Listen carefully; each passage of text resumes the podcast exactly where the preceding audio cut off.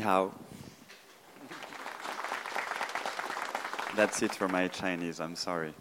Thank you, everyone, for being here today to listen for a bit of science and uh, this introduction on gravity waves. So, to talk about gravitational waves, we're going to have to talk about two other things before.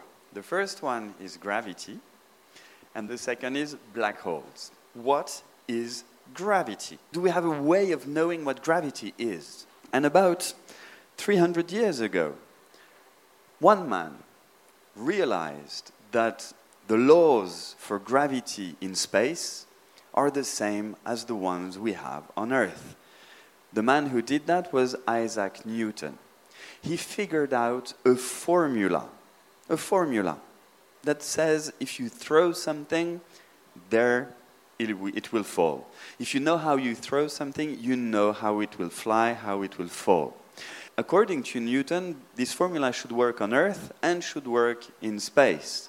Take an arrow, throw it, apply Newton's formula, it will work.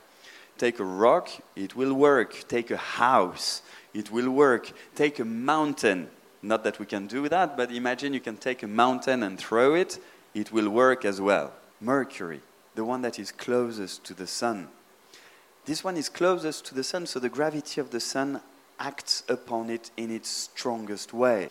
And does Newton's formula work for Mercury? Well, yes, but not perfectly. There is a slight change. It's really, really, really small. I'll give you an idea. If you take your watch, you look at the, the distance between two seconds, and you divide that space by about uh, 60, let's say half that space, that's the difference between what Newton says Mercury's orbit should be and what nature has it in a century. For about 180 years, scientists have tried to find that reason. Newton was aware of that problem, that he found a formula. But the formula does not tell you what it is. The formula does not tell you what gravity is. Newton actually didn't know. And he looked for the answer all his life. And exactly at the end of his life, he died and did not find. So we had to wait for somebody else. You had to wait for 180 years, during which time all the crazy ideas for gravity were allowed. That's one of the good things about science. When you don't know, you're allowed to have crazy ideas. So, about 180 years after Newton, came one man with a crazy idea. Let me show you the idea. Imagine we are in space right now. You look around you, you see stars, planets, everything. Imagine you get rid of the stars, you get rid of the planets, you get rid of everything that you can see. Everything. So you're there in space, and there is absolutely nothing around you. Maybe once you get rid of everything, there still is something. And that something is where gravity comes from. Why not? We're allowed to think things like that. So let's go back with this empty universe and we put a star back in, the sun, just the sun, nothing else. We put the sun and we imagine that there is this something, this fabric that is there everywhere. Well, the sun should interact with the fabric that is everywhere. And one way to interact is to bend it, to change the shape of the fabric around the object. We don't see it. There's no fluid, there's no water, there's something that is all around the universe that we could feel. That's true. But the person who came up with this idea called that fabric space time because it is made of space and time. And according to his crazy idea, space and time get distorted around objects like stars, like planets, like everything. And he called this gravity. For him, gravity is the distortion of space and time around objects and energy in our universe. The guy who came up with this crazy idea, is called Albert Einstein. And what I've just described to you is what we call the general theory of relativity. It is a theory of gravity. It says that every object, every energical thing that exists in our universe bends, distorts space and time around it, creating gravity. Einstein published all this in 1915. Four years later, there was a total eclipse of the sun off the coast of Africa. And one man called Eddington from Cambridge University decided to travel to that island off the coast of Africa to look at the eclipse. If Einstein was right, then when the sun is eclipsed by the moon, you can see the stars that are around the sun. And if Einstein was right, these faraway stars should not be where they are. Eddington did that experiment, did that expedition, and he saw that Einstein was correct. Light is bent by matter, space time is bent by energy, gravity is a bending of space time. So, all of a sudden, we have a theory of gravity. Gravity, according to this, let me summarize, it says the following it says that our universe has a geometry around every object. Space and time are bent around everything. So, Einstein's theory is one of the most beautiful theory ever for one reason. It equates two things that had nothing to do with each other before he came along. These two things are geometry on one side and energy on the other. Einstein's theory says that the geometry of space and time is equal to the matter that is and the, and the energy that is in our space and time. Good. That's an equation. That's a formula. Do we have solutions? To have a universe that obeys Einstein's law, you must find a universe, as if it was easy, find a universe with everything that it contains, and it has to obey that formula that the geometry that you find is the same as the matter and the energy that's inside. This is such a complex equation that Einstein himself thought that no one would ever find a solution. He published that equation in 1915. And in 1916, someone came up with a solution. Someone named Karl Schwarzschild. He found a solution of Einstein's equation that described a star alone in the universe. That was his solution. Einstein couldn't believe it. He did it. It worked. So, once you have something like this, what can you do? You can try and see what you can learn about an equation like that. For instance, you have your star and you move it a little bit to see what that would create. Does that change anything? And it's extraordinarily easy to do and to see that if, if you wiggle it a, little bit, you will see in your equation that you create a wave a wave in space time. It's exactly the same as if you had uh, a small ball, solid ball, inside water. So you have to think about space time as a fluid, and when you, things move inside that fluid, waves of space and time wiggle around. This is exactly what we call gravitational waves waves of space and time. I'm sure you, you understand and imagine that to create a wave in space and time, you need a tremendous amount of energy. It's not just doing like this with my finger that would create a wave of space and time. All the energy from my finger when I do this goes into pushing the air that's around there and heating a little bit my finger. It's never going to do anything with space and time. So, how do you get real gravitational waves that could maybe be felt, you need an enormous amount of energy.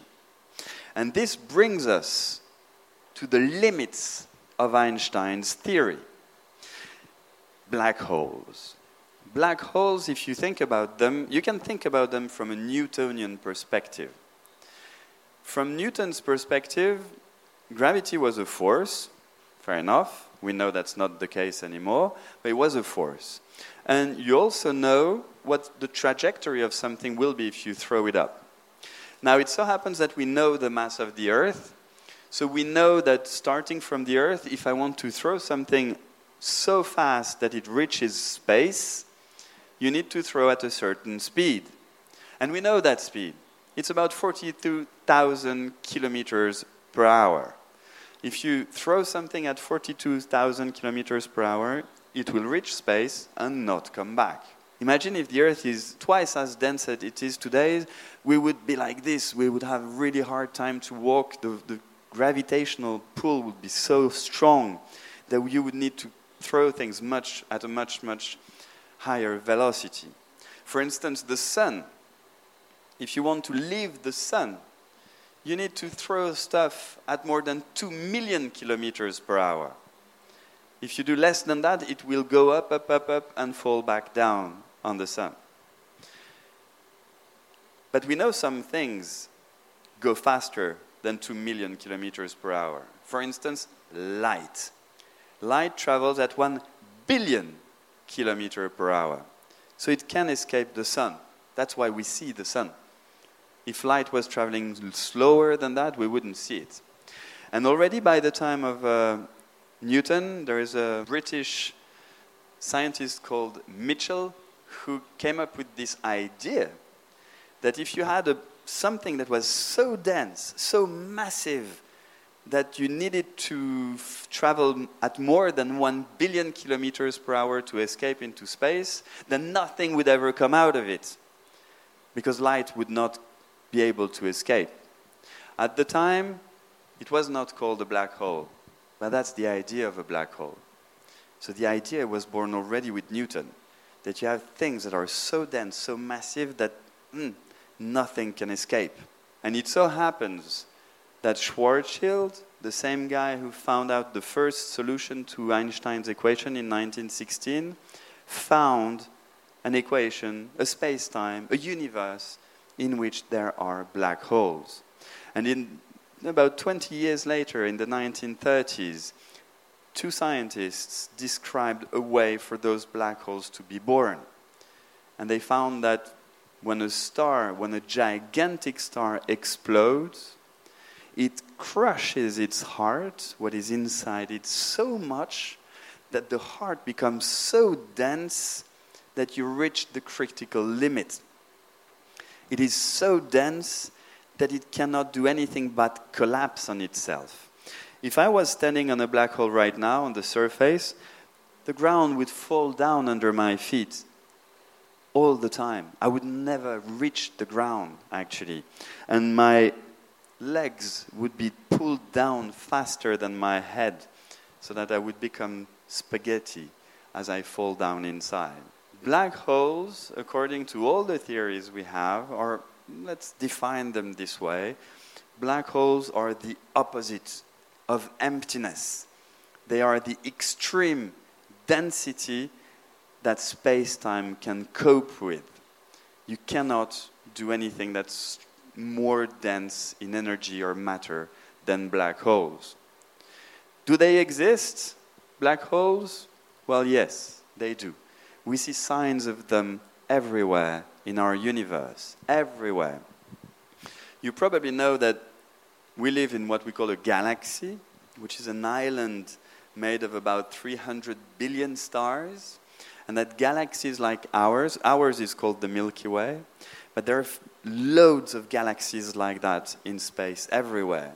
We know of about a thousand billion of them. And we also know that there is probably a supermassive black hole at the center of pretty much all the galaxies in the universe.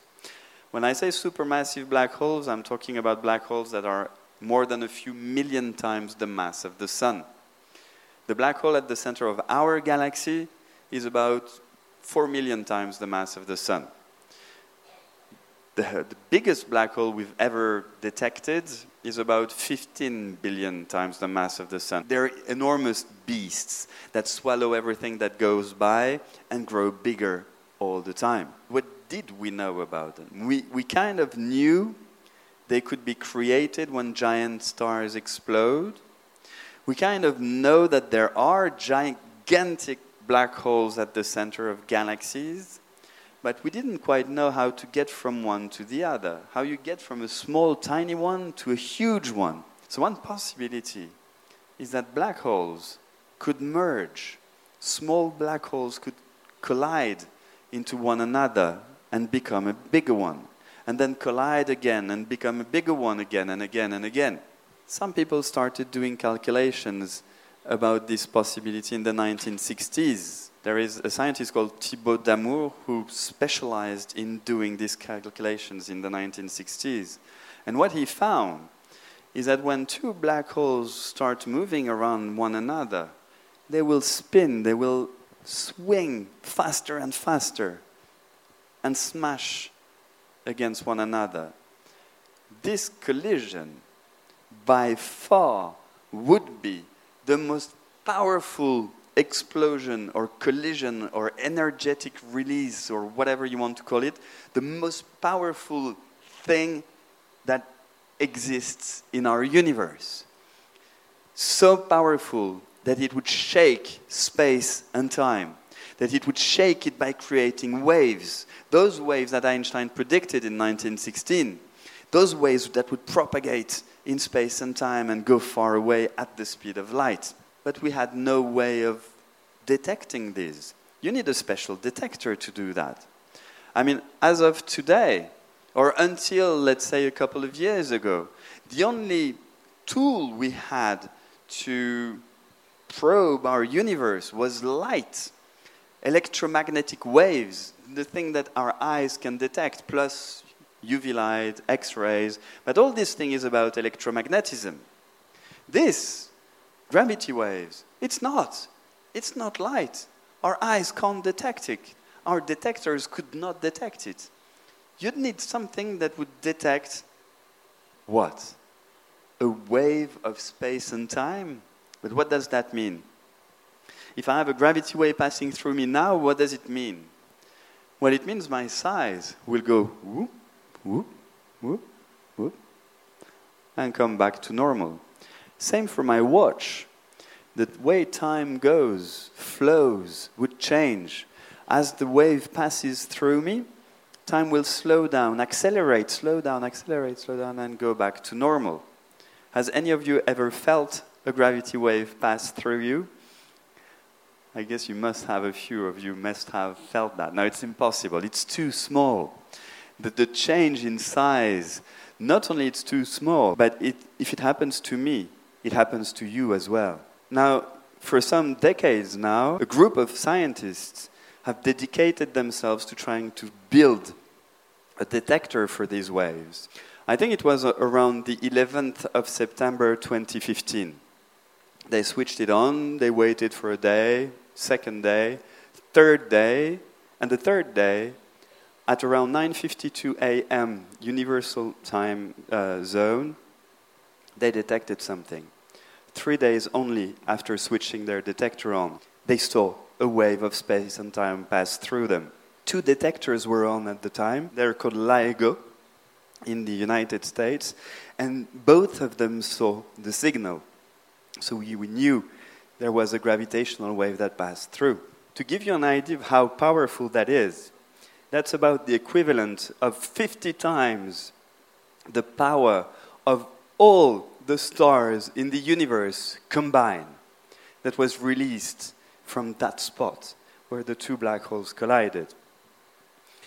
This collision happened a long time ago, about a billion years ago, and it took that time for it to reach us.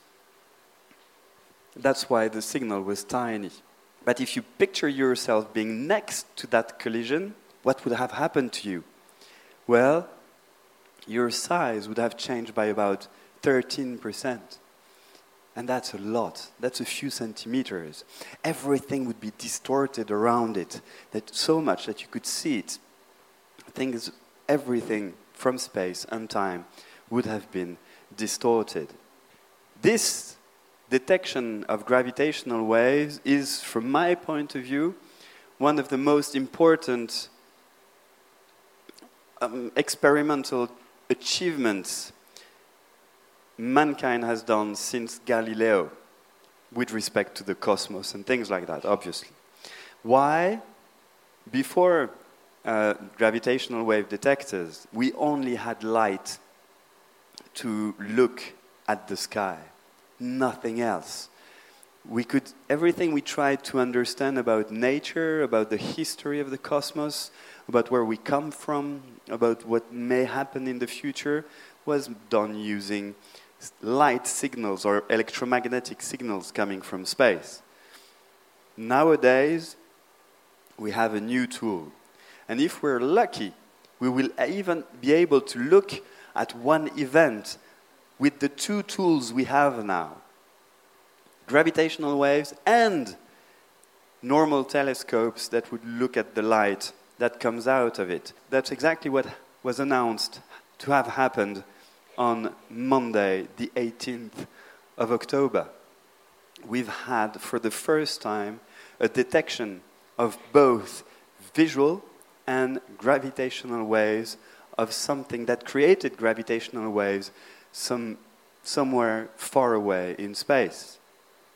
What was detected this time? Not two black holes colliding. What was detected is two neutron stars colliding. If you want a scale of extreme objects in space, neutron stars are on the podium. Black holes are number one, and then you get neutron stars. In the matter we are made of, there are atoms. Inside atoms, you have nuclei, electrons and nuclei. Inside the nuclei, you have protons and neutrons. A neutron star is a star made of neutrons the stuff that's inside the core, the nuclei of atoms all around us. It's extraordinarily dense.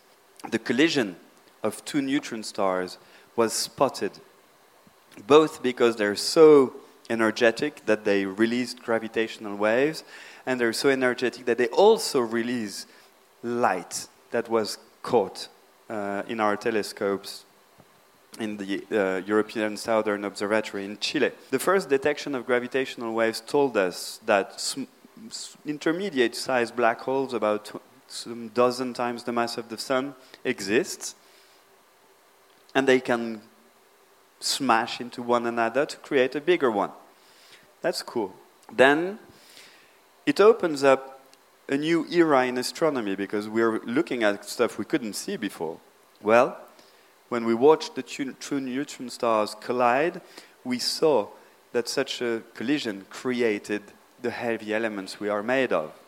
So basically, most of the gold you may have in your necklaces or rings or watch, the gold was created, was assembled, was forged during the collision of a neutron star, two neutron stars a long time ago. The other thing that we managed to see thanks to this collision is that gravity, gravitational waves and gravity travel pretty much at the same speed as the speed of light. And that means that we be able to rule out some strange theories about our universe that were brought in to explain dark matter, for instance. These gravity, gravitational wave detectors, they are basically giving us a new eye to look at the universe. So, for instance, the two black holes that collided, they actually collided a billion years ago. But we saw it now because they were very far away and it took that time for the signal to reach us that using the usual telescopes we had up until gravitational wave detectors, we could not see further than 3,000 years. But with gravitational waves, yeah, we may. We may be able to, because gravity waves can travel through anything. So the future generations of gravitational wave detectors, they may allow us to have a look through gravity waves at what happened up to the very beginning of space and time. And for any of you who may want to do physics or start doing research, I believe this is a very, very exciting time. There are many discoveries to be made in this subject. And I thank you very much for listening to me. Xie.